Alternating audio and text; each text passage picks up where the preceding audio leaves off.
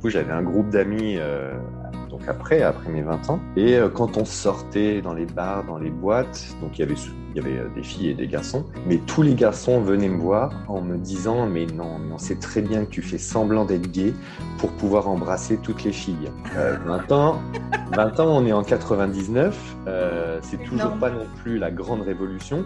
Donc non, j'ai réussi à m'assumer, je vais pas faire semblant d'être gay pour pouvoir sortir avec des filles. Bonjour à toutes et à tous, bienvenue dans ce nouvel épisode de Premier Baiser. Je suis Tess Rio. Aujourd'hui, je reçois Mika, un invité très spécial car avec Mika, on s'est connus lors de nos études il y a 24 ans. Mika, tu as 42 ans, tu es mariée depuis maintenant 7 ans avec ton chéri. Tu as fait une grande partie de ta carrière dans l'hôtellerie à différents postes et notamment comme community manager. Aujourd'hui, tu diriges ta propre société de conseil, d'accompagnement et de formation sur toutes les questions de communication digitale. Je ne pense pas beaucoup me tromper en disant que tu as laissé un très bon souvenir dans toutes les entreprises où tu as travaillé, de par ton sérieux et de par ta bonne humeur qui te caractérise. Tu as cette grande qualité d'être à la fois performant tout en sachant installer une ambiance hyper joyeuse. Tu prônes des valeurs de bienveillance, de partage, de convivialité. Mika, bienvenue. Merci d'avoir accepté mon invitation Merci à toi. Euh, je suis trop, trop content d'être avec toi aujourd'hui pour parler euh, de ce sujet euh, très intéressant. Tu veux dire du premier baiser? On rentre directement dans le vif du sujet. écoute, écoute c'est, c'est ce qui occupe mes esprits en partie depuis plusieurs jours, depuis que tu m'as invité à, à ce podcast. Donc, je suis impatient de pouvoir en parler et d'échanger là-dessus. D'accord. Alors, du coup, c'était quoi ta première réaction quand je t'ai proposé? Oh La toute première. La toute première, c'était euh, la surprise. Euh, j'étais ravi d'avoir euh, d'avoir été sollicité pour ça. Et on est passé tout de suite sur oh là là, mais qu'est-ce que c'était ce premier baiser? Avec qui c'était?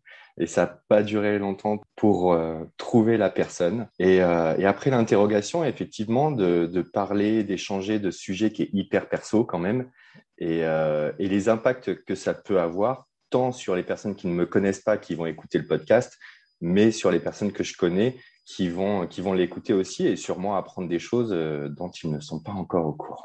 Waouh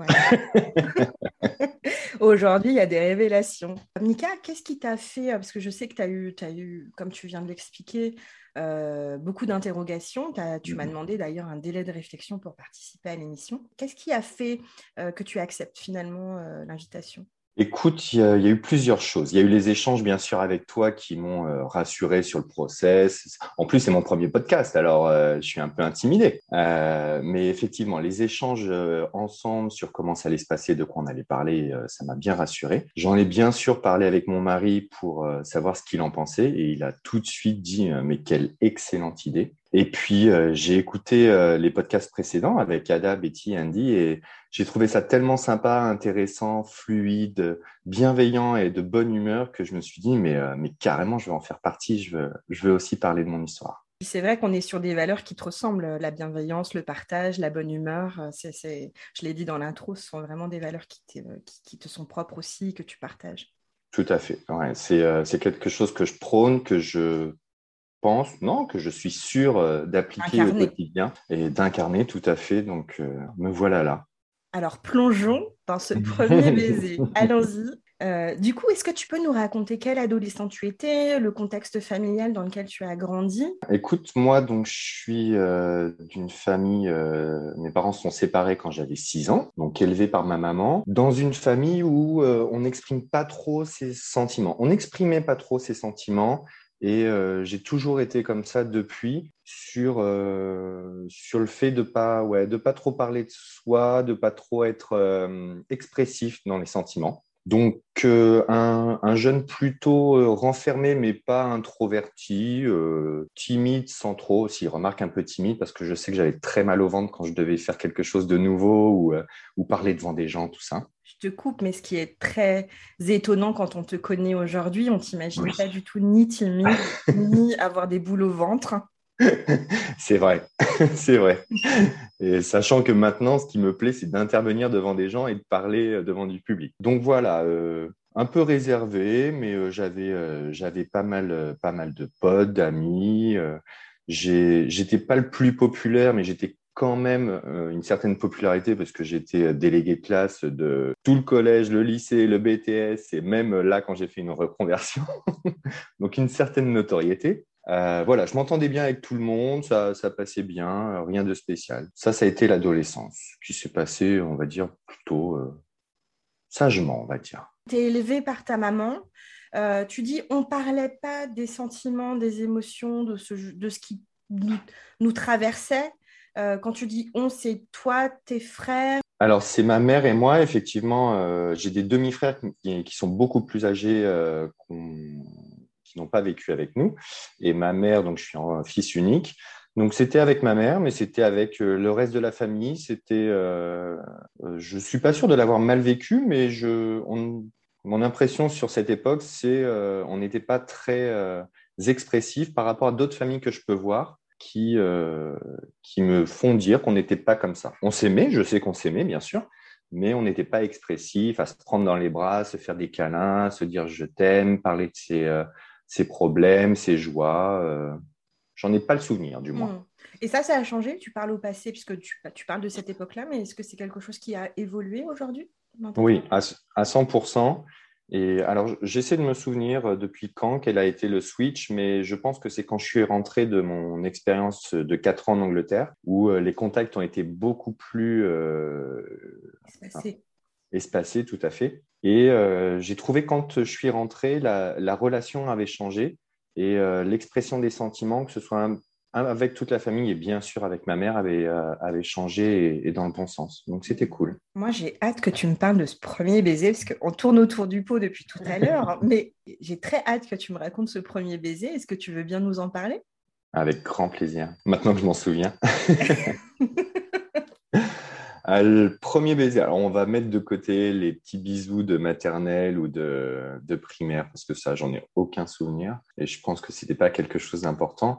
Euh, le premier baiser, il y a tout le temps un premier baiser, parce que toutes mes relations importantes pour moi sont des premiers baisers dont je me souviens. Mais ce fameux premier, premier baiser qui te fait stresser, euh, que tu te dis mais dans quel sens on tourne et euh, comment on met la tête et est-ce que mon appareil dentaire va se prendre dans le sien toutes les choses de collégien. Enfin, je suis de l'époque du film La Boom, donc c'est forcément des choses qui, euh, qui venaient en tête. Donc c'est ce, avec ce film que tu t'es préparé psychologiquement Je sais pas, je sais pas, mais quand j'y pense maintenant, je me dis que c'était un peu la même situation. Et donc elle s'appelait Sabrina. Sabrina, j'ai même essayé de la retrouver sur les réseaux sociaux, je ne l'ai pas retrouvée. Donc si elle m'écoute, écoute, prends contact avec moi, ça me fera, ça me fera très plaisir. Alors on lance un appel aujourd'hui à Sabrina. Alors c'était au collège, au lycée? C'était au collège. Euh, ça devait être en quatrième. Et je me souviens du lieu, c'était derrière le collège, il y avait la petite porte de sortie de secours. Et on avait un peu la pression de nos groupes d'amis euh, chacun, où c'était, allez, vas-y, faut, puis faut que ce soit maintenant. C'était une, euh, le moment où il fallait que ça se fasse. C'était comme si on l'avait programmé.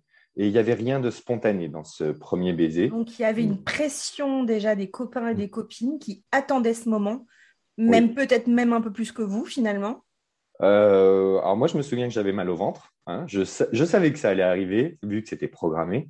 Donc, euh, ouais, je ne l'ai pas vécu comme un premier baiser d'amour, de, de spontanéité.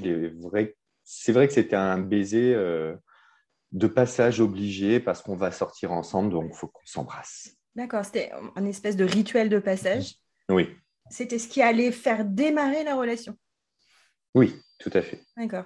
Donc, quel souvenir, du coup, tu gardes de ce baiser euh, Ça a l'air très anecdotique, finalement? Écoute, je, nous revois en position. Euh, chacun pense sa tête euh, du bon côté pour être bien, tellement organisé, préparé que pour moi, je l'ai pas. Je pense pas l'avoir vécu mal vécu, mais c'était quelque chose de, de mécanique. Oui, c'est ça. Et puis une fois que c'était fait. Pas de bah voilà, on sortait ensemble, euh, c'est parti. Euh... C'est le début de la relation. Alors vous êtes restés ensemble finalement avec, euh, avec Sabrina? Je ne sais plus exactement. Je sais que ça a duré quand même quelques temps parce qu'elle était partie en vacances avec nous. Voilà, ma mère l'avait prise en vacances avec nous pour ah oui, donc c'était ta petite copine officielle. Oui, tout à fait. Je ne pourrais pas te dire combien de temps ça a duré, euh, mais euh, voilà. Et toute bonne chose ayant une fin, ça s'est terminé quelques, je pense, quelques petits mois après, à mon avis. Ça n'a pas été très long. Par la suite, tu as eu d'autres conquêtes féminines. Oui. Est-ce que tu penses que déjà à l'époque, tu suivais une espèce de norme sociétale et que bah, c'était avec une fille que tu devais sortir? Ou est-ce que tu étais attiré par, par, des filles à l'époque. Comment ça s'est installé tes attirances filles-garçons S'il doit y avoir une séparation, si tu veux, parce que finalement, peut-être que dans le cours de ta vie amoureuse, tu as pu être autant attiré par des femmes que par des hommes. En fait, je te laisse la parole parce que je ne sais pas. Écoute, est-ce que je sais moi-même? Si, je pense que je sais parce que je vais, euh, je vais continuer euh, sur le premier baiser du coup avec un homme qui s'est passé en troisième. D'accord, pas hyper longtemps après finalement. Pas hyper longtemps après, effectivement. Et euh, je ne sais pas s'il se reconnaîtra aussi, mais c'était un autre Français, mais lors d'un voyage de correspondance en Roumanie. Et là, je vois qu'on ne donne pas son nom. Écoute, je ne sais pas. Je ne sais pas si j'ai envie de le donner. en tout cas, s'il écoute, il se reconnaîtra. C'est obligé. Mais, euh, mais oui, ça s'est passé juste après. Et euh, alors après, sur le collège, pas tant. Du coup, on, arrivait sur la fin. Mais sur, euh, sur le lycée, j'ai fait des rencontres masculines en même temps que des rencontres féminines. Et je pense, pour en revenir à ta question, que le côté féminin, c'était pas une attirance physique ou ou de projet de vie. Je ne sais pas si j'arrive à me situer, à me dire non, mais de, toute façon, je suis gay, ça sera comme ça. Et euh, enfin, gay, à l'époque, on disait pas gay, on disait PD, homo, euh, voilà, tout ce que tu veux. Mais euh, non, on était surtout, je pense, sur le côté faire comme les autres. Et parce que s'il y avait une étincelle de passage à l'acte qui euh, pouvait suivre forcément le, baiser euh, à cet âge-là au lycée, je, je n'arrivais pas jusqu'au bout et euh, je cessais ces relations pour passer pour passer à autre chose et pas devoir m'en prendre. Tu parles des filles, on est d'accord. Je parle des filles, tout à fait. En troisième, tu embrasses un garçon. comment ça se passe pour toi? Parce que on replace dans le contexte, on est dans les années quoi? On est dans les années fin des années 80 même pas. Euh, ah, si, un petit peu plus. Moi, je suis 79, donc. 89, ouais, on est dans, dans le début des années 90. On est 93, 94 à peu près. Au collège, euh, embrasser un garçon, euh, j'imagine que c'est un acte qui n'est pas anodin. Tout à fait. Et clairement, ça, ça a été fait vraiment en, en cachette lors d'une euh, lors euh, d'une soirée euh, on était vraiment tous les deux, prétexté qu'on était des amis. voilà, c'était pas quelque chose qui allait être affiché au grand jour. Par rapport, tu vois, on en a discuté avec mon, mon neveu et qui nous dit que maintenant, à son époque, donc il est jeune, il est au lycée, hein, et, il me dit qu'au lycée, je me demande même sur le collège, mais qu'il y a des couples gays qui, qui s'affichent ouvertement c'est un autre sujet. Est-ce qu'ils On est dans un autre monde, clairement, dans une autre époque. Mais à l'époque, est-ce que c'est une relation qui a duré dans le temps? Non, non, non, pas du tout. Euh, du one shot parce que euh, c'était vraiment fait en cachette en fait. C'était pas du tout assumé. Tout à fait. Et jusqu'à la fin de mon BTS, donc jusqu'à mes 20 ans, euh, un petit peu avant, pardon, jusqu'à mes 19 ans, je n'ai pas eu de relation suivie avec des garçons. C'était du one shot à chaque fois. Est-ce que c'est parce que c'était pas assumé justement? Peut-être, peut-être que ma famille et mes amis ne le savaient pas jusqu'à jusqu'à la fin, jusqu'à mes 20 ans. Euh, donc effectivement, c'était quelque chose que je pouvais euh, difficilement vivre et euh, avec la personne qui, elle, peut-être s'attendait, était prête. Moi, je n'étais pas certainement pas prêt. Tu as continué à avoir des relations avec des filles, des femmes jusqu'en BTS. Avec les femmes, tu avais des relations suivies? Oui, tout à fait. Tu as eu des relations, par contre, du coup, suivies avec des femmes, non suivies avec des hommes. Oui.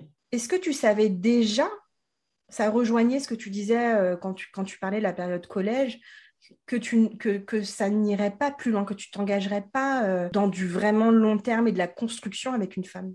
Oui, tout à fait. Je pense que c'était euh, c'était euh, ce qu'il fallait faire à l'époque pour être dans les dans les clous, dans les euh, dans les normes. Et mais je savais très bien que ça n'allait pas aller plus loin. Et à chaque fois, j'attendais le moment un peu technique pour pour briser cette relation. Et tu veux dire que dès qu'il y avait des étapes qui étaient une étape particulière qui était franchie, tu mettais un terme à la relation? Ou plutôt quand l'étape physique et de la relation sexuelle devait arriver, je mettais un terme à cette relation, effectivement, parce que je savais que ça ne fonctionnerait pas. J'avais déjà testé euh, une ou deux fois. Euh, j'ai réussi à trouver des pirouettes pour m'en sortir, mais euh, non, ça ne, ça ne pouvait pas fonctionner. Qu'est-ce qui que tu sortais quand même avec des femmes? Justement. Alors, j'ai lu la, la, période collège-lycée où il y a la pression sociale, mais dans la période de BTS, on est quand même, même si on est jeune, on n'est pas encore complètement mature, évidemment, mais cette période où on est quand même jeune adulte, qu'est-ce qui faisait que tu continuais à sortir avec des femmes? Je pense que c'était pour la, le paraître pour le, par rapport aux autres. J'ai toujours eu un côté un peu, euh, on va dire un peu efféminé, où euh, voilà, j'ai eu quelques insultes euh, comme, comme ça peut arriver. Mais du coup, peut-être pour pallier pour ce côté-là et le cacher et faire en sorte qu'on n'aille pas plus loin, bah, sortir avec des filles et, faire semblant. Je suis désolé pour toutes ces femmes d'ailleurs. Est-ce que ton homosexualité, c'est quelque chose que tu découvres au fil du temps? Euh, c'est quelque chose dont tu vas prendre conscience au fil des années, mais c'est pas comme une évidence. C'est ça que je sens? Est-ce que je me hmm.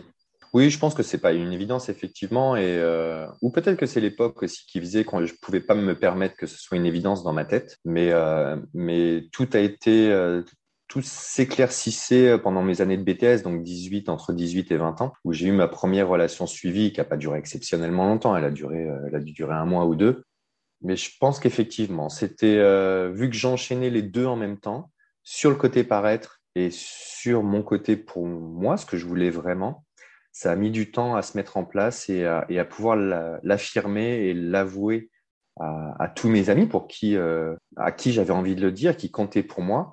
Pour moi, ils se doutaient forcément qu'il y avait quelque chose, mais, euh, vu que j'arrivais à brouiller les pistes en sortant avec des filles en même temps, ça devait les perdre, je pense. Qu'est-ce qui fait que vraiment tu décides à en parler autour de toi? J'ai commencé à en parler, ouais, j'étais à partir des 19, euh, début des 19 ans. Et euh, je pense que cette première relation un peu suivie, effectivement, m'a contraint positivement à vouloir en parler. Tu veux dire que c'était comme une confirmation finalement? Oui, et que je pense que je voulais que mes amis proches le connaissent, le rencontrent éventuellement, et que je puisse m'ouvrir lors de sorties, lors de dîners, et arrêter de me cacher, de me faire une fausse vie et de l'afficher pour, euh, pour les personnes qui comptaient pour moi. Et c'était, euh, ça me blessait de, de les blesser euh, indirectement. Comment ça a été accueilli cette nouvelle auprès de tes proches? Toujours très très bien. Alors à chaque fois j'avais un système quand j'étais jeune pour... je conviais la personne, je lui disais écoute, il faut que je te dise un truc, mais je ne peux pas te le dire. Mais vu que je sais que tu sais, je voudrais que tu me le dises. Voilà. Alors, euh, beaucoup d'alcool était impliqué dans cette situation, mais, euh, mais on en rigolait et puis euh, voilà, on arrivait tout le temps à, la même. Tu faisais dire à l'autre ce que tu n'arrivais pas à dire toi-même. Oui, au début, hein, au début. Mais, mais plusieurs fois, je l'ai fait, effectivement. Et, mais ça a toujours été bien pris. Il n'y a jamais eu aucun, aucune personne qui m'a lâché, qui m'a dit écoute, je veux plus te voir. jamais, jamais, jamais, que ce soit dans ma famille, dans mes amis même au travail, après, euh, il n'y a jamais eu de problème. Comment ça s'est passé quand tu l'as annoncé à ta, à ta mère? Alors, je ne lui ai pas annoncé euh, ouvertement, mais maman, euh, les mamans savent tout sur leurs enfants, donc on ne peut pas leur cacher. je ne lui ai pas annoncé ouvertement, mais je pense qu'elle s'en doutait. Et il y a quand même eu une confirmation un jour, parce que j'étais à nouveau amoureux à mes 20 ans, et j'allais m'installer à Paris pour mon premier job. Donc, je montais à la capitale, je lui ai dit que j'allais habiter avec un ami et elle m'a dit écoute, euh, je sais très bien que Fred n'est pas ton ami. Donc, euh, encore une fois, en fait, c'est elle qui, qui l'a dit avant toi. Tout à fait. C'est vrai. c'est vrai. voilà. La technique était rodée. Moi, moi, j'ai fait partie de tes amis à cette époque-là et je me souviens que quand tu, quand tu nous l'as annoncé, on était un groupe d'amis hein, de BTS, quand tu nous l'as annoncé, alors ce n'était pas forcément comme une évidence, mais je me suis sentie, je me suis dit, mais mince, en fait, il ne s'est pas senti assez en confiance avec nous pour nous en parler et euh, pour, pour partager ce qui est ce qui est hyper profond chez lui et ce qui est lui finalement, je me suis sentie un petit peu euh, pas à la hauteur d'être ton ami, tu vois. Et en même temps, hyper, euh, hyper contente que finalement euh, tu, tu, tu, nous le dises, tu mm. vois, euh, parce que bah, même si en tant qu'ami, on ne l'avait pas forcément envisagé, tu vois, plus que ça. Je, ne me souviens même plus à l'époque, mais c'est le bonheur de pouvoir savoir que enfin tu vas pouvoir être toi-même. Est-ce que pour toi, ça a eu cet effet-là de te dire, te, te délivrer d'un truc, de, d'un sac à dos trop lourd à porter, de, pouvoir être enfin authentique avec toi et avec les autres. Est-ce que tu as senti un changement euh, euh, radical chez toi par rapport à cette annonce? Ouais, à 100%. Et, euh, et je, comprends ce que tu me dis. J'en suis, j'en suis un peu peiné de toute façon parce que après, il faut se remettre dans le contexte de ces années-là où pas, pas d'internet, pas de façon où pas de, de, support pour voir ces choses-là. On n'en voyait jamais à la télé, ou alors c'était tout de suite euh, très stigmatisé avec les gay pride même si j'accepte les gay pride, c'est toujours très stigmatisé et euh, les façons de vivre et d'apprécier la chose à l'époque n'étaient pas les mêmes. D'ailleurs, euh, donc tu, tu, tu, parles qu'il y avait finalement peu de modèles euh, dans, dans, le paysage culturel, médiatique, etc. Comment on fait pour s'approprier son identité sans, sans modèle ou, ou, alors des modèles, comme tu le précises, très stigmatisés? C'est compliqué, c'est très compliqué. Mon plus, euh, mon demi-frère le plus âgé est, euh, est, homosexuel aussi, mais je n'avais pas de lien avec lui, donc je pouvais pas être guidé, conseillé sur la façon d'être. Tu le savais à l'époque? Je le savais à l'époque, tout à fait.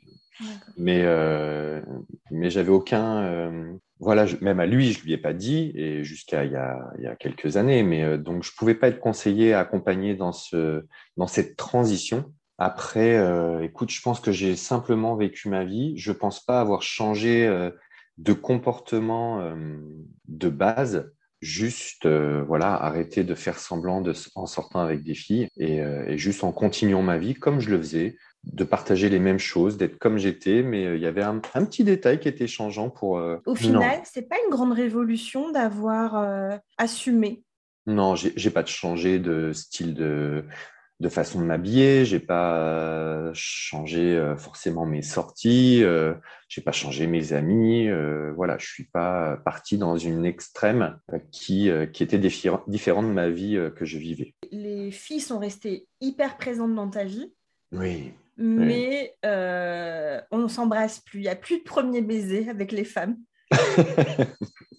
Alors non, il n'y a plus de premier baiser, mais j'ai une anecdote à ce sujet parce que du coup j'avais un groupe d'amis euh, donc après, après mes 20 ans, et euh, quand on sortait dans les bars, dans les boîtes, donc il y avait il y avait euh, des filles et des garçons, mais tous les garçons venaient me voir en me disant mais non, mais on sait très bien que tu fais semblant d'être gay pour pouvoir embrasser toutes les filles. 20 ans, 20 ans, on est en 99, c'est toujours pas non plus la grande révolution. Donc non, j'ai réussi à m'assumer. Je ne vais pas faire semblant d'être gay pour pouvoir sortir avec des filles. C'est énorme cette euh, anecdote. C'était, euh, c'était très drôle, très drôle, mais euh, non, non, je suis vraiment gay d'ailleurs. si, si on déroule un petit peu le parcours jusqu'à cet adolescent, tu penses qu'il te dirait quoi en te voyant aujourd'hui? Oh là là, il me dirait, écoute, euh, peut-être que tu as eu raison de le vivre comme ça, euh, sachant ce que tu es devenu. Mais franchement, si on avait su, on se serait moins pris la tête. Il y a quand même eu des moments hyper compliqués euh, par rapport à, à ma famille, sans, sans, que ce soit un rapport de force, mais moi intérieurement, et des moments où ça a été très, voire très, très, très compliqué. mais comment je vais faire, comment je vais finir, comment je vais vivre ça? Il y a eu de, de, des moments très douloureux, mais euh, ouais, je pense que s'il s'il savait comment ça se termine, il se dirait oh là là, écoute, faisons-le, on le refait pareil, mais il faut quand même voir la lumière au bout du tunnel. Euh, il y a quand même beaucoup, beaucoup d'interrogations, de peur, ah, de frustration. Est-ce que tu as envisagé à un moment euh, de, de, de, quand même faire ta vie avec une femme Sur la période collège-lycée, euh, j'ai peut-être eu l'idée qui m'a traversé l'esprit, encore une fois, pour répondre aux, aux standards qu'on nous imposait, mais pas, pas longtemps. Non, non, je savais que peut-être plus la vivre seule, mais pas la vivre avec une femme en tout cas. Ah oui, tu étais prêt à renoncer à l'amour finalement. Oui, tout à fait. Ouais. Et toi, tu lui dirais quoi à ce jeune homme aujourd'hui? Un peu dans le même sens, euh, mais à l'envers. Et euh, après, euh, est-ce que ce jeune homme est toujours à la même époque où, où c'est compliqué? Est-ce qu'il vit maintenant, ce jeune homme, où, où je lui dis non, mais franchement, vis ta vie assume-toi. Non, n'en fais pas trop, c'est pas la peine non plus, mais assume-toi et tu vas voir tout le monde, tout le monde va l'accepter, tout le monde va le comprendre et tu vivras cette partie de ta vie euh, tellement mieux, tellement plus ouvertement et euh, même si j'ai eu une, une, adolescence, une enfance euh, très sympa, ouais, j'ai pas, j'ai pas mal vécu, hein. mais tu aurais ce poids en moins qui te ferait, qui te ferait quand même passer des meilleurs moments certaines fois. Est-ce que tu aurais pu imaginer que là aujourd'hui tu serais mariée à l'homme que t'aimes depuis sept ans, vivre une vie complètement euh, euh, paisible, ça rejoint finalement, j'ai un peu la réponse, mais euh, je trouve ça complètement à la fois dingue et à la fois génial de pouvoir vivre ta vie finalement de l'époque d'où on vient, où, vraiment c'était caché, on n'en parlait pas trop. Mm. Tu le dis, hein, tu as reçu des insultes, il y a encore des gens qui sont, ça arrive encore aujourd'hui, qui des, des, juste parce qu'ils sont euh, différents. Est-ce que tu aurais pu imaginer ça? Et tu as quel regard sur l'époque qu'on vit aujourd'hui, justement, par, par toute cette ouverture euh, sur les différences euh, actuelles? J'ai eu plusieurs périodes après, après m'être affirmé. J'ai eu la période où on fait la fête, on en profite. Voilà, je ne vais pas aller dans le détail. À l'approche de mes 30 ans, je me suis quand même dit, mais, euh, mais qu'est-ce que tu veux? Est-ce que tu veux continuer à sortir en boîte, à faire la fête tous les week-ends, voire euh, toute la semaine? Et euh, je sais que c'était pas ce que je voulais. J'aime pas les, les standards qu'on nous impose. Pour être heureux, il faut être marié, il faut avoir des enfants, il faut avoir un chien, il faut être voilà telle ou telle chose. Ça, j'aime pas le dire. Mais moi, je sais que je voulais être installé avec quelqu'un.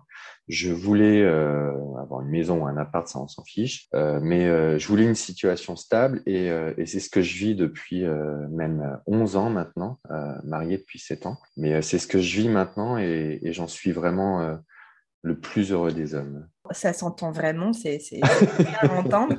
Du coup, est-ce que tu te souviens de ton premier baiser avec, euh, avec ton, ton mari C'était il y a 11 ans, si j'ai bien compris.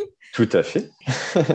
oui, bien sûr. C'était euh, c'était au cinéma. On allait voir un, cinéma, un film au cinéma avec une amie et on s'est retrouvés euh, un peu avant le film euh, dans les toilettes du cinéma pour s'embrasser. Mais ça faisait longtemps qu'on se cherchait, qu'on échangeait, qu'on discutait. Et, et, pendant le film, avec le manteau, on se tenait la main cachée sous le manteau pour qu'elle ne voit rien. Alors, je l'ai dit en introduction, Mika, c'est vrai que partout où tu es passé, c'est quelque chose qu'on sent chez toi. Euh, c'est la bonne humeur, le fun, la convivialité, en étant toujours très sérieux sur ton travail, sur la qualité. Enfin, tu quelqu'un qui passe euh, dans, le milieu professionnel et dans le milieu personnel, évidemment, mais tu es quelqu'un qui, qui, qui laisse pas euh, de marbre. En fait, les gens t'aiment parce que tu sais distiller cette bonne humeur. Et hum, j'aimerais savoir, c'est quoi, en fait, qui te donne cette belle énergie. Où est-ce que tu vas puiser ça en toi? Ça vient d'où cette joie naturelle que tu partages autour de toi? Tout simplement, je pense que c'est euh, la joie, la bonne humeur et l'amour que je reçois des autres qui, euh, qui fait juste euh, ce que je suis et ce que j'ai envie de transmettre au quotidien. Euh, j'ai pas envie de la transmettre avec tout le monde. il y a des fois, je te l'avoue, c'est l'amour et, et tout ce que j'ai de mes proches euh, qui, euh, qui me rend comme ça. Et euh, je ne m'entoure plus de gens négatifs, c'est fini. Je ne fais plus d'efforts à ce niveau-là. Je pense qu'on n'a carrément pas le temps avec ce genre de choses. Et je préfère m'entourer de gens bienveillants qui m'apportent de l'amour, dans tous les sens du terme, et que je redistribue avec grand plaisir à ceux qui en valent la peine. Ta recette pour être heureux, c'est d'être déjà bien entouré, de choisir les gens qui, t'entourent. Et, finalement, ça fait comme, un, comme des vases communicants. Il y a de l'amour qui part dans tous les sens et de la joie. Tout à fait. Alors, du coup, je t'avais demandé avant l'émission de, nous présenter euh, quelque chose qui représente, qui symbolise pour toi la joie. Donc moi, en fait, je suis pas du tout matérialiste. Donc, je ne garde pas euh, spécialement d'objets, de choses. Donc, euh, j'y ai beaucoup réfléchi. Mais il y a quelque chose que j'ai au quotidien en ce moment. Alors, je te le fais voir, même si tout le monde ne le verra pas. Ah, canon. Tu, tu C'est un mug. C'est un mug euh, avec mon logo, euh, vu que j'ai monté ma société euh, il y a quelques mois, en avril. Et c'est vrai que ça m'apporte de la joie parce que déjà, c'est mon chéri qui me l'a offert. Donc, ça, c'est une signification déjà. Mais ça montre aussi un changement de vie Je suis passé du salariat euh, à gérer ma propre boîte. Et c'est vrai que c'est euh, une nouvelle ère qui commence pour moi. J'aurais certainement dû commencer euh, bien avant. Mais voilà, je fais ce que, ce que je veux. Je suis content d'aller travailler le matin. Il y a des jours où c'est compliqué, mais, mais j'apprécie quand même cette liberté. Et voilà, ça me met en joie le, le, matin de savoir que je bosse pour moi, avec des clients qui, qui me font plaisir, des clients qui m'apportent de la joie aussi. c'est ma petite joie du moment. Finalement, tu cultives la joie dans tous les domaines de ta vie. Tu as construit ta vie pour euh, vraiment avoir quelque chose euh, en symbiose dans tous les domaines. J'essaie, j'essaie. Je pense que c'est important. Le travail prend évidemment beaucoup de place dans la vie de chacun. Euh, je ne peux pas faire un travail, personnellement, je ne peux pas faire un travail où je m'ennuie et où ça se passe pas bien en me disant bah, le soir c'est fini, on passe à autre chose et tout va bien se passer. Non, c'est tellement présent dans ma vie que c'est il faut que ça se passe bien pour moi et bien sûr pour ma relation avec, euh, avec mon chéri, parce que ça pourrait l'impacter, et puis avec les autres. Et, euh, et, bien sûr, il faut, il faut que tout se passe bien quand même. C'est important. Alors, on a parlé un petit peu du passé, de ton histoire, de l'adolescent, euh, de, de, ce que tu fais aujourd'hui, donc de la société que tu as montée et comment ça t'apporte de la joie dans ton quotidien. J'aime bien finir l'émission avec une utopie. C'est dans les utopies qu'on vient puiser la force de construire aujourd'hui. Si tu avais une utopie pour demain, ce serait laquelle, Mika? Écoute, euh, je trouve, je reste dans ma situation en fait avec euh, le fait de pouvoir se révéler, s'affirmer. Il y en a qui le font très bien à un âge très jeune, euh, avec des familles qui sont hyper compréhensives. J'en suis ravi. je réfléchis plus sur, comme on a dit dans une partie où où il faut pas que ça devienne un effet de mode de... Tu peux tester, bien sûr, pour voir où est-ce que tu te situes, mais ne, ne le fais pas parce que c'est une mode. Il faut rester soi-même et, euh, et, vraiment vivre ce qu'on a envie de vivre, ne pas se forcer, et voilà. Mais juste que tout le monde soit heureux, bien sûr. bah écoute, c'est génial pour pouvoir c'est déjà pas mal, hein. finir cette interview. Qu'est-ce qu'on peut te souhaiter pour la suite? Est-ce que tu as des projets euh, en cours? Bien, écoute, euh, vu que j'ai lancé ma boîte, donc je suis en plein développement, ça marche bien déjà. Je veux, je veux vraiment continuer sur euh, la partie formation et donc accompagner les personnes à être autonomes et savoir gérer euh, leur communication digitale pour accroître leur business. Ça, c'est important au niveau professionnel. Au niveau perso, j'aspire juste à pouvoir repartir en vacances sereinement, voilà, avec les actualités qu'on a en ce moment. je veux repartir au soleil sur une plage et, et prendre du bon temps. Et voilà, Noël approche euh, parce qu'on est à mi-décembre. Je veux voir ma famille, je veux voir mes proches, passer du bon temps encore. Eh ben, je te le souhaite. Je te souhaite beaucoup de réussite euh, dans ton entreprise euh, qui s'appelle Demande Amica. Je te souhaite aussi beaucoup de ben, que ça continue, hein, tout simplement, parce que tu as construit cette sérénité euh, ça se ressent, je ne sais pas si les auditeurs l'entendront, mais tu sembles en tout cas très, très posé, très, très assis, très, très serein. Donc, euh, je, te souhaite que ça continue le plus longtemps possible. C'est très gentil, mais euh, c'est moi qui te remercie de m'avoir proposé et invité à participer à, ce podcast Premier Baiser. Ça, ça me fait beaucoup de bien aussi. Et, et bien sûr, ton sourire m'apporte de la joie. Donc, que j'aurais à, retransmettre. Eh ben, je te remercie infiniment, Mika. Merci pour ta bonne humeur. Merci pour ton partage euh, de choses euh, intimes. Hein. Clairement, mmh. c'était pas facile. donc, je te remercie de l'avoir fait. Et puis, ben, on va souhaiter, euh, on va dire à nos auditeurs à très bientôt. le mois prochain, on se retrouve avec un nouvel invité. Et pour l'heure, je te dis au revoir, Mika, et merci. Merci, à bientôt. Si vous avez aimé cet épisode, mettez-lui tout plein d'étoiles. Surtout, abonnez-vous sur Apple Podcast ou votre plateforme d'écoute préférée. Si ça vous plaît, parlez-en autour de vous. Partagez les épisodes sur vos propres réseaux. Vous pouvez me suivre sur mes réseaux sociaux. Vous trouverez les liens dans la description. Et ce qui me ferait hyper plaisir, c'est que vous aussi, vous me racontiez dans les commentaires votre histoire de premier baiser. Je vous remercie et je vous donne rendez-vous dans un mois.